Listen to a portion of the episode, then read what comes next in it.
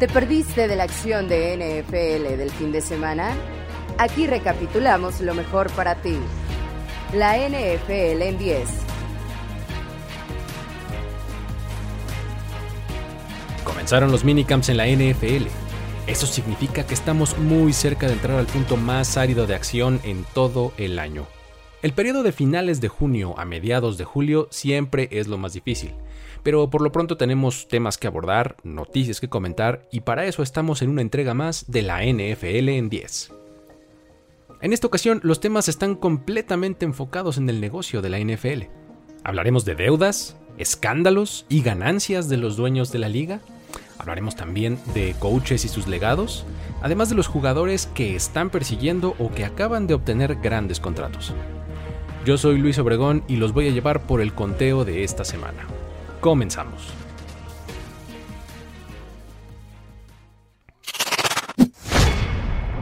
Número 10. Divo Samuel presente en los entrenamientos con los 49ers.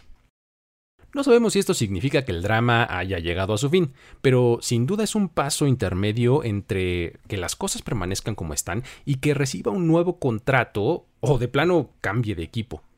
Recordemos que las actividades de la semana pasada, a diferencia de las celebradas previamente, ya son de carácter obligatorio. Esto significa que si un jugador se ausenta de ellas, es sujeto a multas económicas. Es decir, el equipo no le paga la parte de su contrato equivalente a este periodo por cada día que se ausenta. Es por eso que pues se entiende que Samuel esté en las instalaciones de los 49ers. No necesariamente esto quiere decir que ya se haya acabado y que se hayan remediado todos los males y las inconformidades del jugador, que incluso lo llevaron hasta solicitar un trade durante el mes de abril. Pero lo que es seguro es que pues no le está dando argumentos al equipo para descontarle ni un centavo.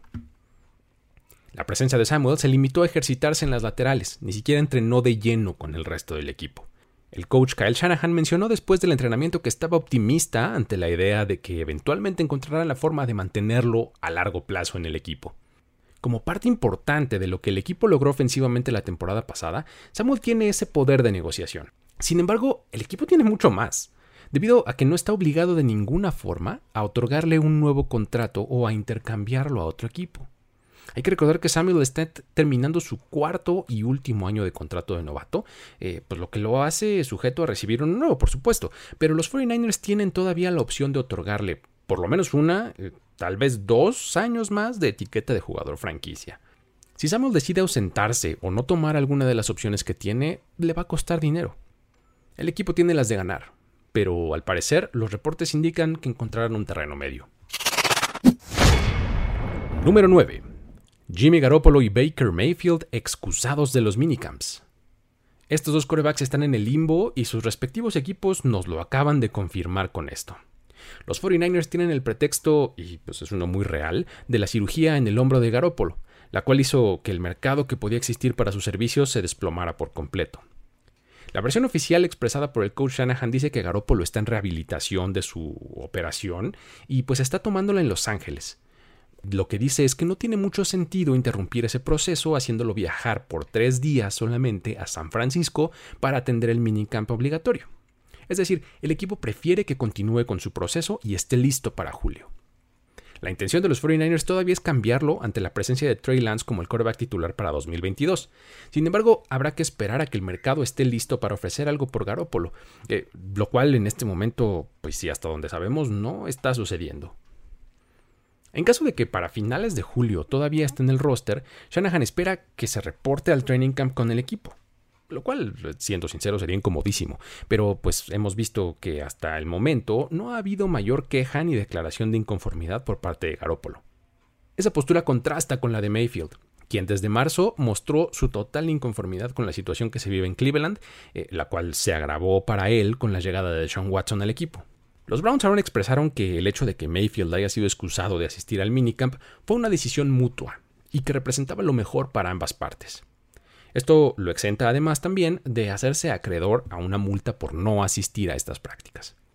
La relación entre coreback y equipo parece no tener remedio alguno, ya que el equipo no solo vendió su alma para traer a Watson, sino que también contrataron a Jacoby Brissett como backup.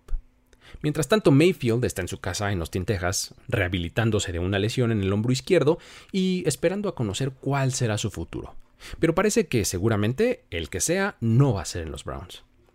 Al igual que con Garoppolo, la mejor situación sería que un equipo necesitara por emergencia a un coreback en los training camps y el mercado así se calentara para que el equipo que actualmente tiene los derechos de estos dos corebacks obtenga algo a cambio.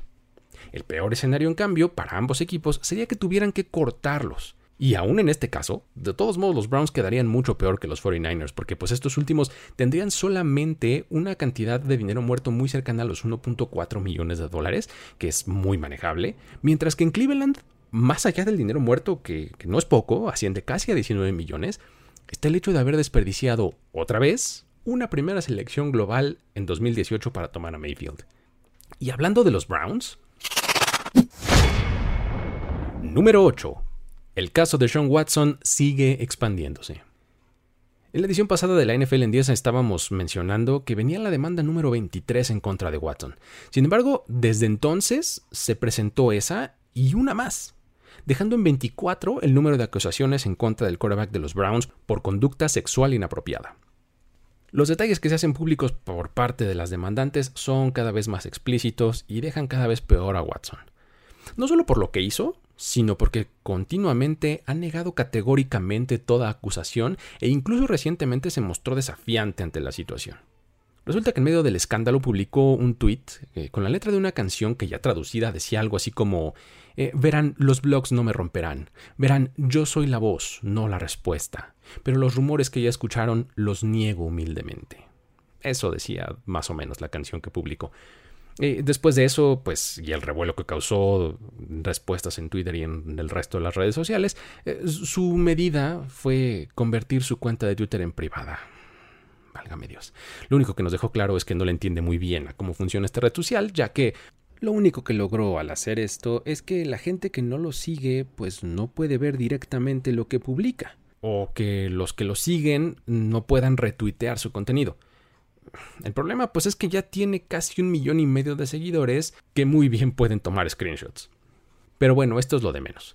El asunto es que las demandas siguen acumulándose y ahora Jenny Verantas del New York Times, que es la periodista que ha hecho la cobertura más exhaustiva del caso, publicó una nueva pieza en la que revela algunos aspectos que hacen el asunto todavía más escandaloso. Sí, se puede que sea todavía más escandaloso y aquí hay algunos ejemplos. Watson, por ejemplo, contactó e hizo uso de los servicios de 66 masajistas en un periodo de 17 meses. Esto es completamente inusual. Un atleta profesional no quiere que tal cantidad de terapeutas lo traten. Y pues bueno, esto salió en este nuevo pieza. Los Texans además proveían habitaciones en un hotel de Houston eh, en donde por lo menos siete de estas sesiones tuvieron lugar. De acuerdo con Watson, el equipo no sabía para qué se usaban las habitaciones, pero sí que se las proveían. Además, el jefe de seguridad del equipo de los Texans entregó a Watson, dejándole en su locker room este documento, un acuerdo de confidencialidad que le recomendó hacer que firmaran las, las masajistas. Ellas estaban obligadas a firmar el acuerdo para que entonces él pudiera proceder con el pago del servicio. El escándalo sigue creciendo, y ahora con esto ha llegado de nuevo hasta la puerta de los Texans, quienes creían que ya enviándolo a los Browns habían librado del problema. Ahora por lo menos pues tienen explicaciones que dar.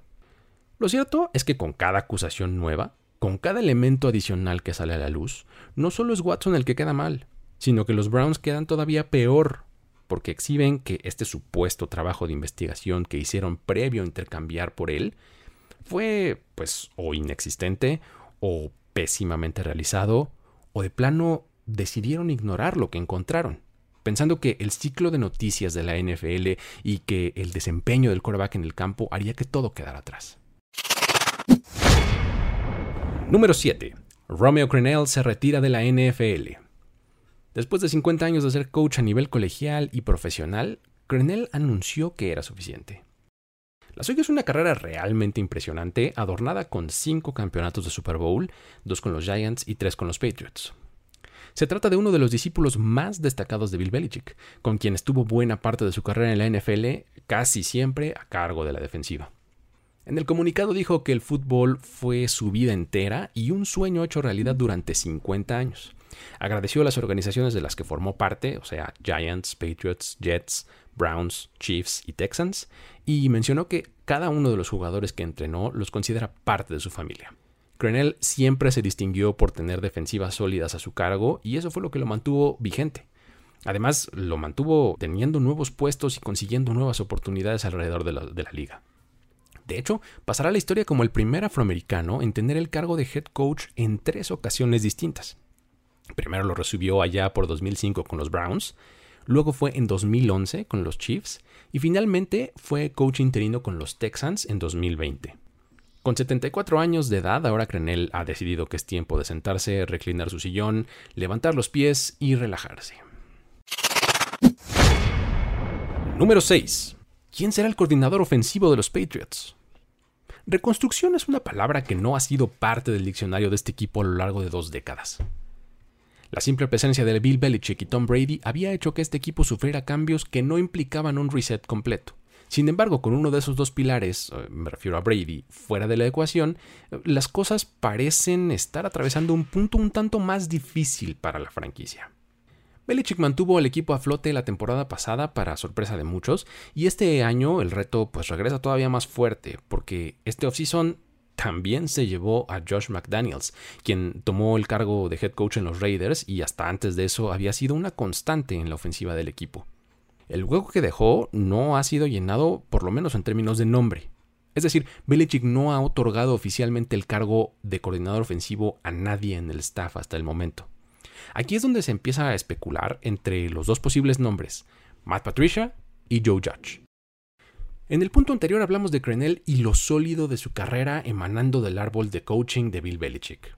Sin embargo, hay que destacar que es uno de los pocos que ha logrado tener una carrera independiente, prolongada y con cierto grado de éxito bajo el mando de Belichick y fuera de él. La prueba son justamente los dos mencionados, Judge y Patricia. Este último fue nombrado head coach de los Lions y fracasó horriblemente, mientras que Judge tuvo la misma suerte con los Giants. Después de sus respectivos periodos fuera del equipo, ambos han vuelto a New England en alguna clase de rol. Lo que llama la atención es que ninguno de los dos se ha especializado en el ataque. Durante la larga estancia de Patricia con el equipo, eh, él desarrolló una muy buena experiencia del lado defensivo del balón, mientras que Judge lo hizo en equipos especiales. Durante las últimas semanas han surgido reportes que indican que uno de ellos dos será el encargado de llamar las jugadas dentro de los partidos. Y el reporte más reciente proviene de Jeff Howe de The Athletic, que indica que la balanza se está inclinando a favor de Patricia, ya que pues la carga de trabajo que ha recibido recientemente así lo indica. Sin embargo, aún no se puede descartar del todo a Judge. Será muy interesante ver la dirección que toma esto, ya que el que reciba la responsabilidad tendrá a su cargo la labor de desarrollo de Mac Jones, el quarterback de segundo año que mostró gran solidez en su temporada de novato bajo el tutelaje de McDaniels. En un equipo que no presenta tremendos playmakers, el reto parece bastante, bastante interesante. Número 5. El inminente cambio de dueño de los Broncos. Desde finales de 2021 supimos que esto pasaría. La familia Bowlen, tras la muerte del patriarca Pat, no pudo ponerse de acuerdo en el plan de sucesión y decidieron que vender el equipo sería lo mejor. Ahora, tras meses de rondas de ofertas y evaluaciones, parece que la familia Walton Penner será la nueva propietaria encabezada por Rob Walton, a quien tal vez ubiquen por ser el hijo mayor de los fundadores de Walmart, la cadena de supermercados más grande del mundo, eh, lo que lo hace de facto el dueño del emporio. Los reportes indican que el valor del contrato está rondando los 4.500 millones de dólares, lo cual representa más del doble del último precio de venta de un equipo de NFL, que fue de 2.200 millones cuando David Tepper compró a los Carolina Panthers en 2018. Esto sugiere que una franquicia con valor promedio en la NFL, y, bueno, lo digo así porque pues ninguna de estas dos, ni los Broncos ni los Panthers, están entre las más grandes en términos comerciales. Eh, ahora tampoco están entre el sótano, pero pues a lo que me refiero es que este tipo de franquicias duplican su valor en un periodo de cuatro años. Algunas cosas que llaman la atención de esto pues son las siguientes. Una, la NFL quiere a los dueños más ricos independientemente de su interés por el deporte o por la liga o por algún equipo en especial. La prioridad es lo gruesa que está su cartera, el flujo de efectivo que disponen y cuánto están dispuestos a pagar. Walton está relacionado además con Stan Kroenke. Es otra de las cosas que llama mucho la atención. Kroenke es el dueño de los Rams, quien está casado con Ann Walton, que es prima de Rob, el ahora dueño de los Broncos, o próximo dueño de los Broncos. Al final, En la NFL todo queda en familia y en un selecto club de ultramillonarios que cada vez más se asemeja a una oligarquía. El proceso de adquisición todavía está por ser aprobado por la liga eh, y sin embargo parece que es solamente cuestión de tiempo para que así suceda. ¿Qué va a pasar con los Broncos en el futuro? ¿Tendrá este cambio de propietario alguna clase de impacto en cómo se maneja el equipo? ¿Tendrán los Walton algún interés en inmiscuirse en el quehacer del equipo o será solamente pues, un proyecto más en su portafolio financiero?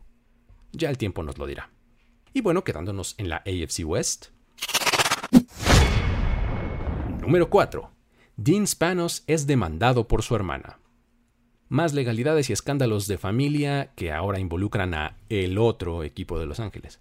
Dean Spanos es el rostro identificable como el dueño de los Chargers, y pues ahora enfrenta una demanda por parte de su hermana Dia, que persigue quitarlo del control del fideicomiso Spanos. A ver, vamos por partes. Hay que aclarar que las acciones del equipo están compuestas de la siguiente forma. 15% es de cada uno de los cuatro hijos de Alex Spanos, es decir, eh, Dean, Dia, Michael y Alexis Spanos. Hay que recordar que Alex Panos adquirió al equipo allá por 1984 y así es como terminó en poder de esta familia. El 36% pertenecen al fideicomiso Spanos y el 4% restante es de propiedad de otros accionistas que pues no pertenecen a la familia. Ahora, lo que argumenta Dia en su demanda es que Dean y Michael, o sea, sus hermanos, han tenido prácticas misóginas en su contra y que sus decisiones le han costado dinero a la franquicia, además de que han endeudado al fideicomiso por más de 350 millones de dólares. Para Dia, la única solución financieramente viable es poner a la venta la franquicia. Ella inició un proceso en 2021 que pretende este objetivo, pero para hacerlo necesita disponer del 51% de las acciones, mismo que solamente puede obtener si toma el control total del fideicomiso, es decir, 36 más 15 da justamente 51. Si tomamos en cuenta las cifras de la venta de los Broncos, para cuando termine el pleito legal, en caso de que los Chargers se pongan a la venta, pues podemos pensar que esa deuda de 350 millones eh, del fideicomiso pues va a ser algo así como el 10% por ahí del pago que obtengan por la operación. O sea, ponerlo a la venta, pues vaya que es un remedio, pero en realidad lo que obtendrán por la operación será una cantidad muy, muy superior. Como dice el buen Andrew Brandt, eh, el negocio del deporte siempre gana. Número 3. Los comentarios de Jack del Río y sus consecuencias. Durante la semana, el coordinador defensivo de los Commanders dijo, palabras más, palabras menos, que las protestas en el Capitolio de Estados Unidos en enero de este año, tras las elecciones presidenciales, fueron un dust up. O sea, como una desempolvada, pues, eh, en comparación con las protestas que provocó la muerte de George Floyd en 2020. Por supuesto que las reacciones no se hicieron esperar, y esto lo llevó a publicar una disculpa en su cuenta de Twitter en la que dijo que pues defendía el derecho de protestar pacíficamente de cualquier ciudadano, pero que admitía que calificar de esa forma los hechos había sido irresponsable y negligente. El asunto no paró ahí, y al día siguiente el head coach Ron Rivera condenó públicamente sus comentarios y le impuso una multa por 100 mil dólares. En un comunicado, afirmó estar muy decepcionado de los comentarios, dijo que no reflejan la postura de la organización y llamó terrorismo doméstico a los actos en el Capitolio. Mencionó, por supuesto, que pues del Río tiene derecho a expresar su opinión como todos los ciudadanos, pero que sus palabras, al igual que las de todos, tienen consecuencias. Y esta ocasión sus palabras lastimaron a muchos. Cerró diciendo que no tolerará que se compare un acto como el de enero en el Capitolio con las protestas por el asesinato de George Floyd. El dinero de la multa va a ser donado al Fondo Conmemorativo de la Policía del Capitolio de los Estados Unidos. Al día siguiente, Del Río eliminó su cuenta de Twitter y, pues bueno, el equipo sigue encontrando la manera de estar presente en los encabezados noticiosos por las razones incorrectas. Y además parece que Ron Rivera es la única figura de autoridad que tiene la credibilidad y la calidad moral suficiente en la organización para dar la cara por ella. Número 2. Cooper Cup consigue extensión de contrato. El campeón de triple corona del juego aéreo de la temporada pasada recibió una extensión de 3 años y 80 millones de dólares. Esto sumado a los dos años que tenía vigentes en su contrato, lo enlazan al equipo por las siguientes cinco temporadas por un máximo de hasta 110 millones y de paso lo convierten en uno de los receptores mejor pagados de toda la liga. 75 millones del acuerdo están garantizados, lo cual es la mayor suma en la historia para un receptor abierto. Lo que logró Cobb en 2021 fue una verdadera locura. Fue el MVP del Super Bowl, que le dio el campeonato a los Rams, se llevó el premio al jugador ofensivo del año, fue llamado al Pro Bowl, fue nombrado al primer equipo All Pro y quedó en tercer lugar en las votaciones del premio MVP de la temporada. Y pues bueno, además se convirtió en el cuarto jugador en la historia de la liga en liderar una temporada en número de recepciones, yardas y touchdowns por recepción, es decir, la triple corona. No hay duda de la calidad del jugador, pero comprueba una vez más cómo lo individual no es suficiente en este deporte ya que pues no es como que de un año a otro Cobb haya dado un salto astronómico en su calidad de juego, sino que el equipo completo mejoró y específicamente su asociación con Matthew Stafford fue clave para su producción.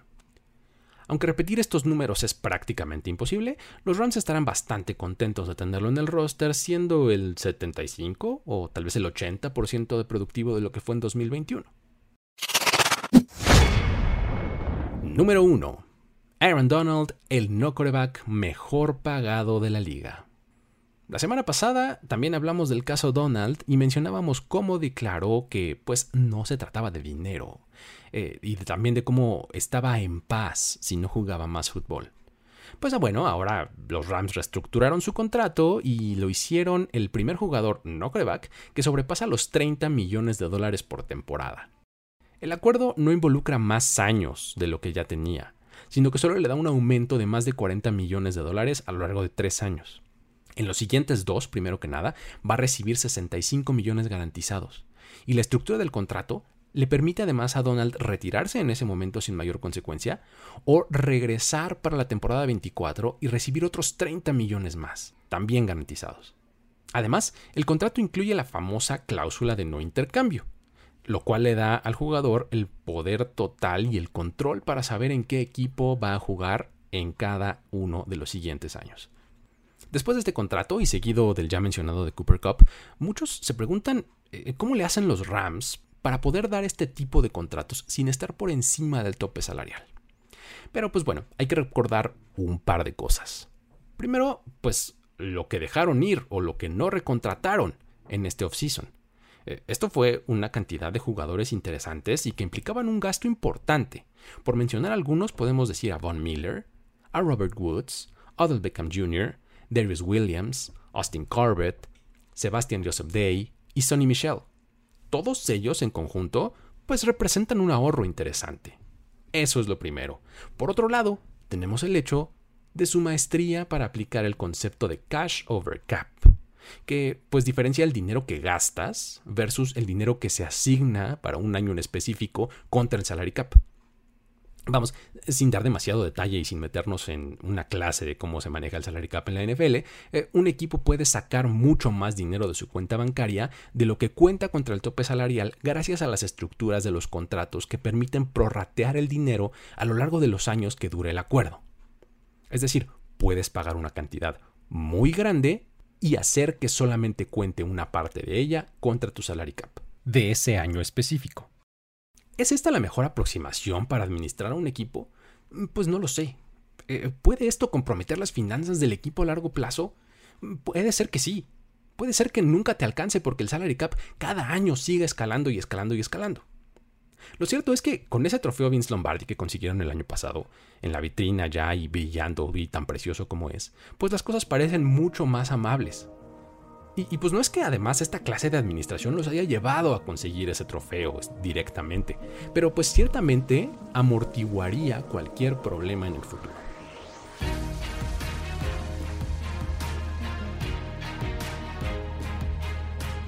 Así llegamos al final de este conteo.